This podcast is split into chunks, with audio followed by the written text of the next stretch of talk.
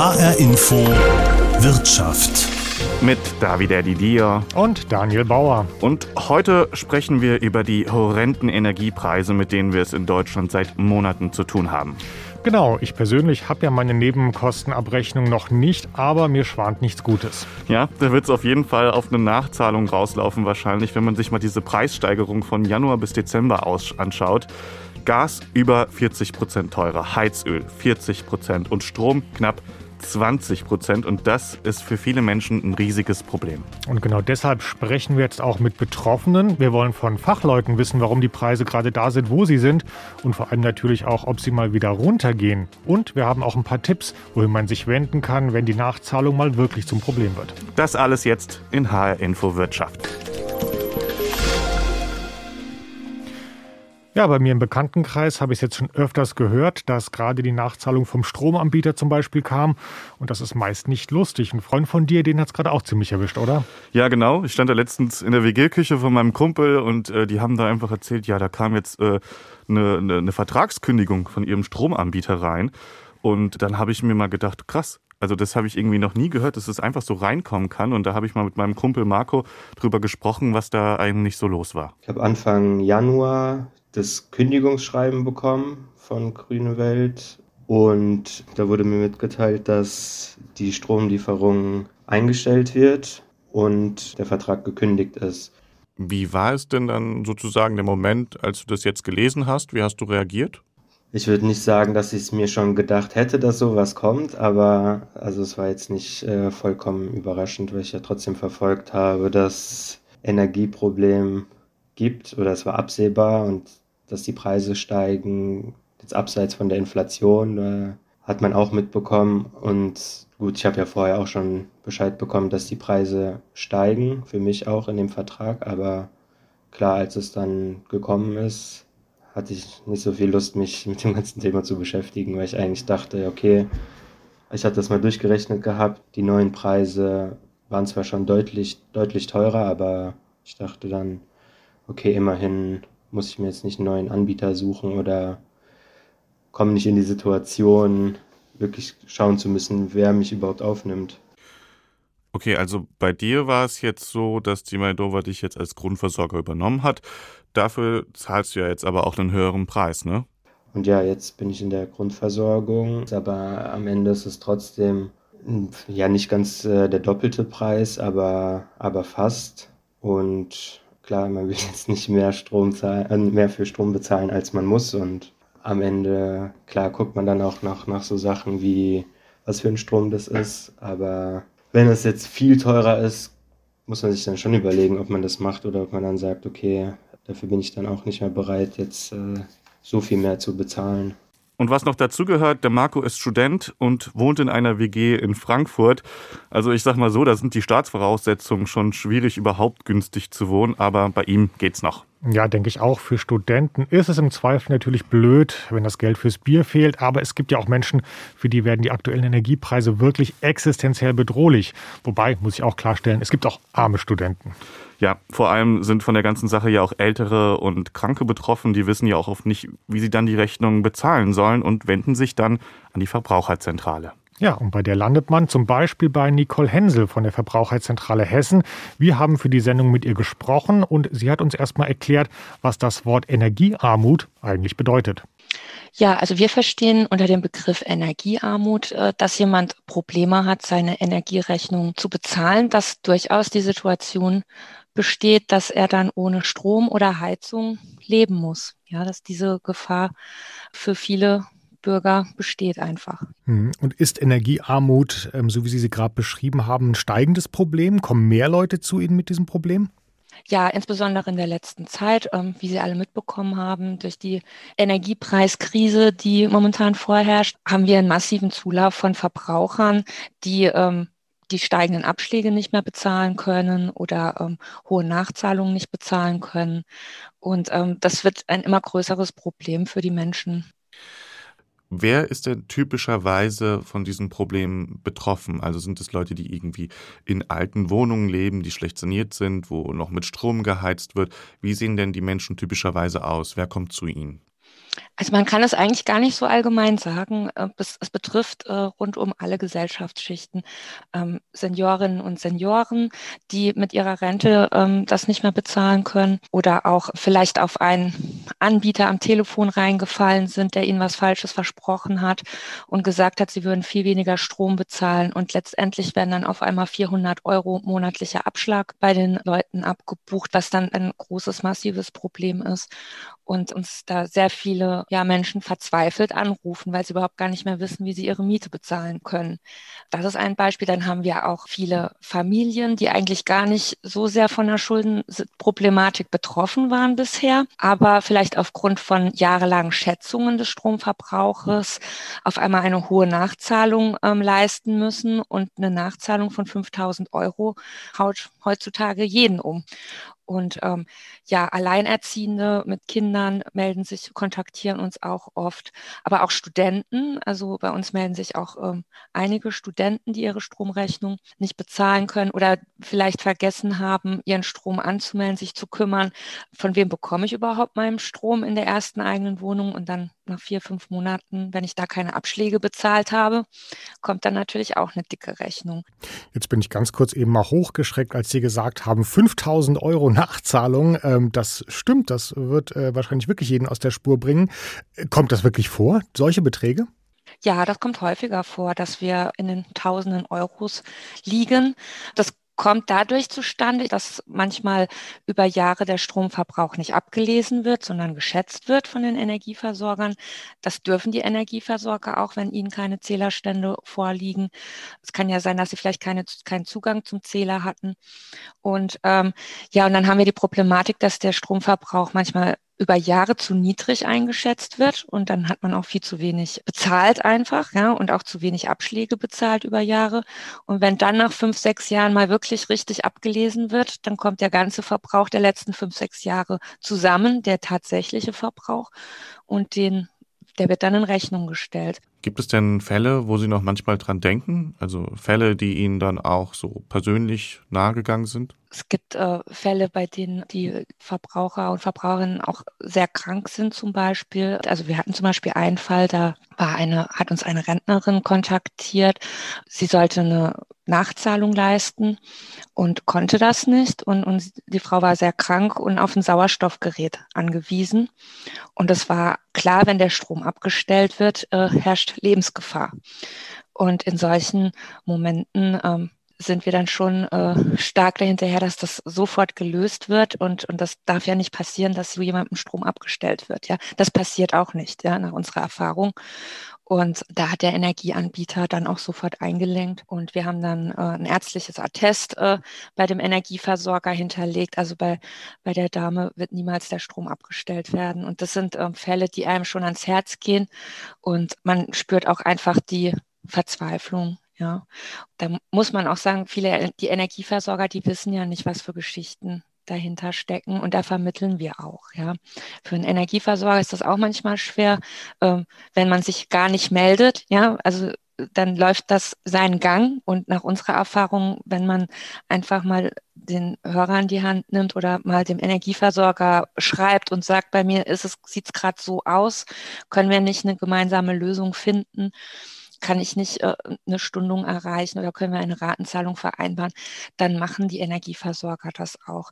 Wir ähm, sagen immer, man muss sich kümmern. Ja, es bringt nichts, die Briefe zu ignorieren. Das Wichtigste ist, dass man sich kümmert, dass man sich beim Versorger meldet oder bei uns. Ja, wir, wir helfen auch und vermitteln und ähm, schauen, dass man eine Lösung findet, um Strom- und Gassperren zu vermeiden. Ja, jetzt haben Sie meine nächste Frage schon ähm, eigentlich beantwortet. Ich wollte mich gerade fragen, was raten Sie ganz allgemein Betroffenen, wenn der Versorger zum Beispiel mit einer Energiesperre droht, weil die Rechnungen lange nicht bezahlt wurden? Also ist das wirklich, wie Sie gerade beschrieben haben, mit dem äh, Anbieter reden, äh, versuchen, da was auszuhandeln oder auch sich an Sie zu wenden, an die Verbraucherzentrale zu wenden? Also ein großer Schritt ist natürlich auch selber den Energieversorger mal zu kontaktieren. Ja, das ist das. Und natürlich kann man sich immer gerne an uns wenden. Wir äh, geben da Tipps, wir überprüfen Rechnungen. Manchmal stimmen die Rechnungen ja auch nicht, wenn man das Gefühl hat, äh, hier wurde falsch abgelesen. Es kommt auch öfters vor, dass mal ein Zähler verwechselt wurde. Und ähm, wenn die Rechnung nicht stimmt, setzen wir uns auch dafür ein, dass die Rechnung korrigiert wird. Das, das ist immer so das Erste, was wir machen. Und wenn alles in Ordnung ist, dann kontaktieren wir den Energieversorger, fragen, wie es aussieht mit einer Ratenzahlung, ähm, was ist möglich für den Verbraucher. Es bringt ja auch nichts, Ratenzahlungen zu vereinbaren, die überhaupt nicht stemmbar sind. Wir stehen im engen Kontakt zu den Energieversorgern. Das ist auch eine Stärke von unserem Projekt, dass wir da direkte Ansprechpartner haben. Und es ist in der Regel schon so, dass wenn wir sagen, dass derjenige sich bei uns gemeldet hat, dann wissen die Energieversorger auch, wir brauchen ein bisschen Zeit einfach, um das Ganze zu prüfen und zu schauen, schauen, wie kann man demjenigen am besten helfen, wie kann man hier eine Lösung finden, dass wir da auch einen Mahnstopp erwirken. Sagt Nicole Hensel von der Verbraucherzentrale Hessen. So, das ist jetzt erstmal ja das eine, das zu wissen, was man tun kann und dass man vielleicht auch erstmal seine Rechnung überprüfen sollte, wenn sie denn reinkommt. Und die andere Sache ist ja, warum die Preise überhaupt erst so hoch sind. Genau, wir haben in Deutschland traditionell eher hohe Energiepreise, seit ein paar Jahren ganz besonders, weil der Staat mit der EEG-Umlage den Umstieg auf die Erneuerbaren finanziert. Aber der Faktor spielt bei der aktuellen Situation gar keine so große Rolle. Das hat mir Ulf Moslehner von der Frankfurt School gesagt. Er beschäftigt sich mit nachhaltigen Finanzen und nachhaltiger Energie. Und genau deine Frage, die habe ich ihm auch gestellt. Warum ist Energie gerade bei uns so teuer? Ja, das ist sie. Da gibt es unterschiedliche Gründe. Der Haupttreiber für das Ganze ist der unheimlich hohe Gaspreis. Der ist schon Ende letzten Jahres stark gestiegen.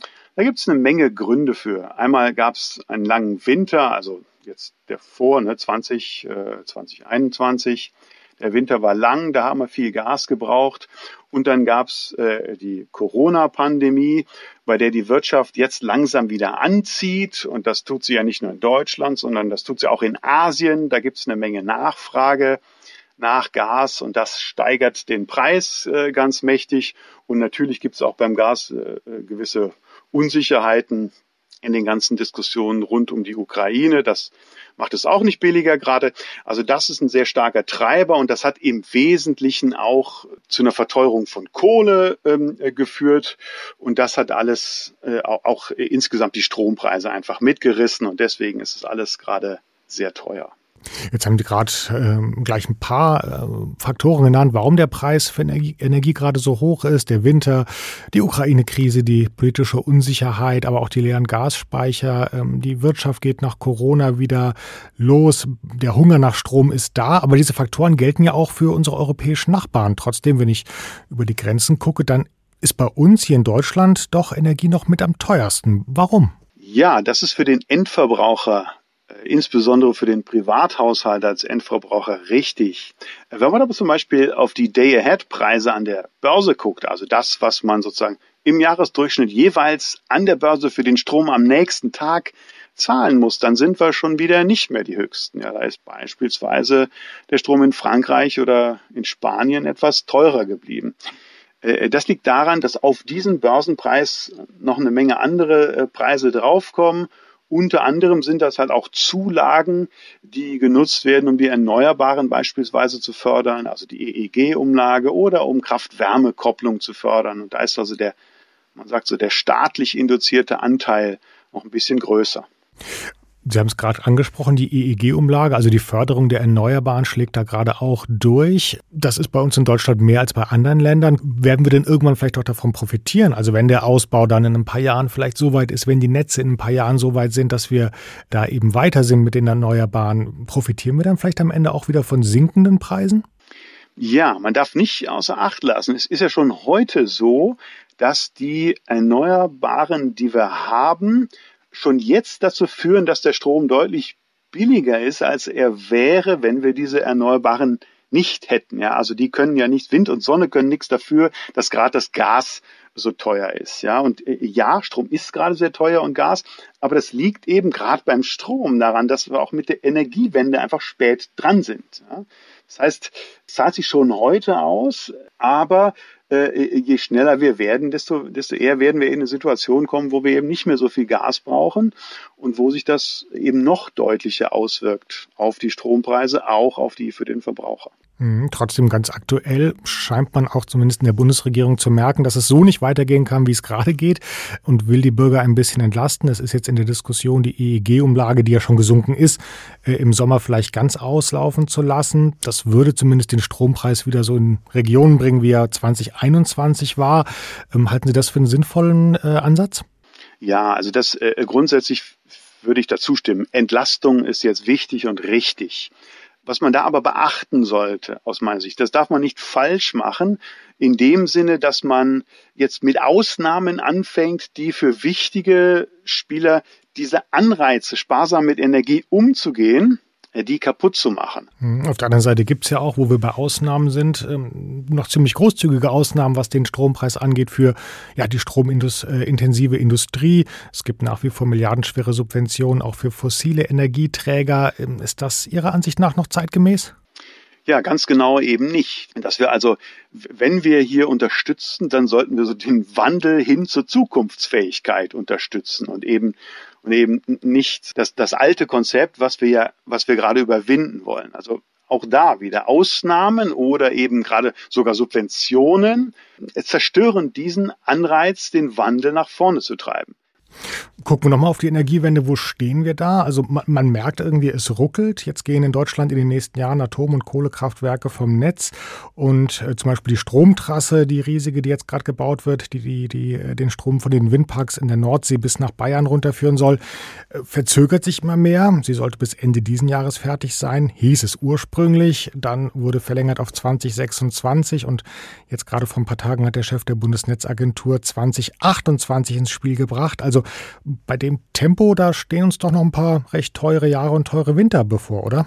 Ja, da, äh, da würde ich zustimmen. Da muss, da muss aufs Tempo gedrückt werden. Nicht zuletzt ist ja beim, auf dem Strommarkt auch äh, sichtbar, das hatten wir am Anfang jetzt gar nicht so erwähnt, dass 2021, glaube ich, das erste Jahr war seit ungefähr zwölf Jahren, äh, bei dem man keine Windenergie auf See zugebaut hat. Das fehlt natürlich. Ne? Hier würde ein, würde, würde ein stärkerer Ausbau, sei es die Netze, sei es die Kapazitäten, also die Erzeugungskapazitäten, würde helfen, uns möglichst schnell wieder in handhabbare Dimensionen zu bringen.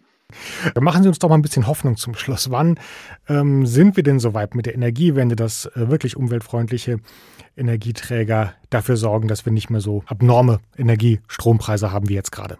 Ja, also ich fürchte, um ehrlich zu sein, dass man jetzt dieses Jahr in 2022 ein gewisses Feuerwerk bei den Strompreisen erwarten darf. Aber, aber selbst jetzt, ja, wenn man mal etwas nüchterner auf, auf die Strombörse blickt und guckt, was man so an Spot- und Terminpreisen für die Jahre danach sieht, äh, zeigt sich da schon eine, na, zumindest eine Entspannung gegenüber dem, was man Mitte diesen Jahres so erwarten darf, ja. Aber auch jetzt schon tragen die Erneuerbaren wirklich dazu bei, dass Strom billiger ist an der Börse, ja. Es wäre sicherlich noch mal anders, wenn wir die vielen Erneuerbaren nicht hätten, die wir gerade, die wir gerade haben. Kurz gesagt, wir sind mit dieser Energiewende, mit dem Ausbau der Erneuerbaren auf dem richtigen Weg, uns langfristig gut handhabbare Strompreise zu erzeugen. Allerdings wird das noch ein Weilchen dauern und ich sag mal, der Anreiz, effizient mit Strom umzugehen, ist auch wichtig und hat aber ehrlich gesagt auch dem Standort noch nicht wirklich geschadet. Ja, wird noch ein Weilchen dauern, sagt Ulf Moslehner von der Frankfurt School. Das sind erstmal keine guten Nachrichten für die Verbraucher. Bleibt im Zweifel nur die Option, dass man selbst schaut, was kann ich eigentlich bei mir im Haushalt tun, um zum Beispiel weniger Strom zu verbrauchen. Ja, da gibt es einfache Tricks, zum Beispiel Stromsteckerleiste besorgen und den Fernseher daran anschließen, sodass der eben nicht auf Standby steht. Aber da geht noch viel mehr. Und damit Menschen, die von dieser Energiearmut betroffen sind, damit nicht alleine gelassen werden, gibt es zum Beispiel den Stromsparcheck von der Caritas. Und äh, über den habe ich mit Marlene Potthoff gesprochen. Die hat mir das ein bisschen genauer erklärt. Sie ist nämlich Projektleiterin und ich habe sie als erstes gefragt, was das eigentlich genau ist, dieser Stromsparcheck. Ja, ich bin vom bundesweiten Stromsparcheck. Wir beraten Haushalte mit geringem Einkommen zum Thema Energie- und Wassersparen, also auch alle anderen Energiethemen außer das Thema äh, Stromsparen. Und wir machen das, indem wir langzeitarbeitslose Menschen schulen, so dass sie in der Lage sind, Haushalte auf Augenhöhe zu beraten zu diesem Thema Energiesparen. Und gerade jetzt, wo die Energiepreise so steigen, können wir die Haushalte sehr darin unterstützen, äh, genauer die Rechnungen anzugucken und zu schauen, indem wir durch den Haushalt durchgehen, alle Verbräuche uns genau anschauen, aufschreiben und äh, herausfinden, wo könnte noch mehr Energie eingespart werden. Sie haben ja gerade gesagt, dass die Beratung von Langzeitarbeitslosen durchgeführt, also dass die die Beratung machen. Aber an wen richtet sich denn das Angebot genau? Der ist für alle Haushalte, die ein Einkommen haben, was unter der offiziellen Pfändungsfreigrenze liegt, knapp unter 1200 Euro pro Monat. All diese Haushalte, egal ob sie nun Grundsicherung bekommen, Arbeitslosengeld 2 oder andere äh, Transferleistungen, können sich bei uns melden, um diese Beratung in Anspruch zu nehmen. Und wie sieht es dann aus? Gehen Sie da in die Wohnung rein oder was machen Sie da? Wir gehen in die Wohnung rein. Wir äh, gehen zu zweit, immer zwei Stromsparhelferinnen äh, oder Stromsparhelfer, gehen durch die Wohnung, gucken sich alle energieverbrauchenden Geräte in der Küche an, zum Beispiel Kühlschrank, Waschmaschine, Wasserkocher, Herd, fragen danach, wie welche Geräte benutzt werden, zum Beispiel wie oft gebacken wird, wie oft gewaschen wird, bei welchen Temperaturen gewaschen wird und so gehen wir Stück für Stück durch die Wohnung, schauen uns die Glühlampen an, die in den äh, Leuchtgeräten enthalten sind. Sind das noch alte Glühlampen oder sind das schon LED-Lampen? Wo braucht es eine Steckerleiste? Ist der Kühlschrank schon älter als zehn Jahre und könnte dieser erneuert werden nach unseren Rahmenbedingungen? Dann gibt es einen Gutschein für ein neues Kühlgerät. Und in einem zweiten Haushaltsbesuch werden dann diese sogenannten Soforthilfen mit dem Haushalt zusammen eingebaut, sodass er direkt auch anfangen kann, Strom zu sparen. Was kriegen Sie denn da so mit, wenn Sie das machen? Was erleben Sie da jetzt am häufigsten zum Beispiel? Es gibt in diesen Haushalten oft ältere Geräte, weil es ja auch kein Geld gibt, um neue Geräte sich zu beschaffen. Aber gleichwohl ist es so, dass diese Haushalte mit ihren dem, was sie an Energie verbrauchen, deutlich äh, weniger Energie verbrauchen als die, die Mehrheit in der Gesellschaft. Das ist nach unseren Erfahrungen, braucht eine Person gut 1000 Kilowattstunden pro Monat, während äh, der Durchschnittshaushalt 1500 Kilowattstunden pro Monat braucht. Und trotzdem haben wir die Erfahrung, es lassen sich immer noch gut 10 Prozent einsparen oder auch noch mehr als 10 Prozent. Unsere äh, Daten ergeben, dass jeder Haushalt ungefähr äh, mit Kühlschrank 1000 Kilowatt pro Jahr einsparen kann. Ohne Kühlschrank sind es ungefähr 600 Kilowattstunden pro Jahr. Also 1000 Kilowattstunden. Und sonst sind es ungefähr 600 Kilowattstunden. Über Stromeinsparungen, über äh, Warmwassereinsparungen, über Heizenergieeinsparungen, die wir beraten. Und da sind keine technischen Veränderungen, also keine neue Heizungsanlage oder so etwas, sondern einfach, wie nutze ich eine Heizung sinnvoll dass sie nicht vor dem Sofa steht, dass sie nicht zugehängt ist, dass sie abends abgestellt wird auf Nachtabsenkung, all diese ganzen Dinge. Wie ich richtig lüfte, all sowas. Jetzt sind es ja alles Maßnahmen für Stromsparen zu Hause. Wenn man sich jetzt diese aktuellen Strompreise anguckt, da habe ich das Gefühl, ja cool, was nützt es denn jetzt noch? Also vielleicht müsste sich da ja an anderer Stelle was ändern. Deswegen jetzt hier die Frage an Sie, was fordern Sie denn zum Beispiel jetzt von der Politik? Was wir auf jeden Fall fordern, ist, dass der äh, Energiekostenanteil in dem Regelsatz mehr angepasst wird, dass der Regelsatz regelmäßiger, also nicht nur im Nachhinein angepasst wird. Der wird immer, der Regelsatz wird so angepasst, dass rückwirkend auf die letzten anderthalb Jahre geschaut wird, wie waren da die Durchschnittsenergiekosten und wie müsste der Regelsatz dann äh, so entsprechend angepasst werden. Das äh, entspricht aber nicht der Realität, weil gerade jetzt erleben wir das ja aktuell. Vor anderthalb Jahren hatten wir ganz andere Strompreise zum Beispiel, als wir jetzt haben. Und dann nützt eine solchartige Anpassung, wie wir das jetzt gerade zu äh, Anfang des Jahres erlebt haben, von drei Euro im Monat, die nützt dem Haushalt überhaupt gar nichts. Äh, die muss wirklich an die aktuellen Strompreise und Energiepreise müssen die Regelsätze angepasst werden. Was auch total wichtig ist, dass insbesondere Haushalte, die eine Warmwasserbereitung mit Strom haben, dass dort die Regelsätze oder die Kosten für die äh, Kostenerstattung für diese Warmwasserbereitung angepasst wird, weil da haben wir monatlich fehlen dort die Haushalten mindestens 20 Euro, eher noch ein bisschen mehr. Also all diese Dinge, dass das differenzierter und an die jeweilige aktuelle Situation angepasst wird und dieser ganze Steuerungsmechanismus neu überdacht wird. Sagt Marlene Potthoff, sie ist Projektleiterin des Stromsparchecks von der Caritas. Für viele Menschen heißt es also momentan nicht nur Strom sparen, sondern auch wirklich den letzten Cent mehrmals umdrehen. Und ein Ende ist für dieses Jahr zumindest erstmal nicht in Sicht. Ja, aber wir haben in der Sendung ja auch gelernt, man kann was tun, man kann sich informieren, wo kann ich Strom sparen, den alten Kühlschrank zum Beispiel rausschmeißen oder Glühbirnen tauschen oder sich Hilfe holen bei der Verbraucherzentrale oder bei der Caritas. Die checken dann im Zweifel die Rechnungen und helfen auch mal, wenn es ganz eng wird. Das war HR Info Wirtschaft. Mit Daniel Bauer. Und mit mir, Davide Didio. Die ganze Sendung gibt es auch nochmal im Internet als Podcast und auf hrinforadio.de und in der ARD Audiothek.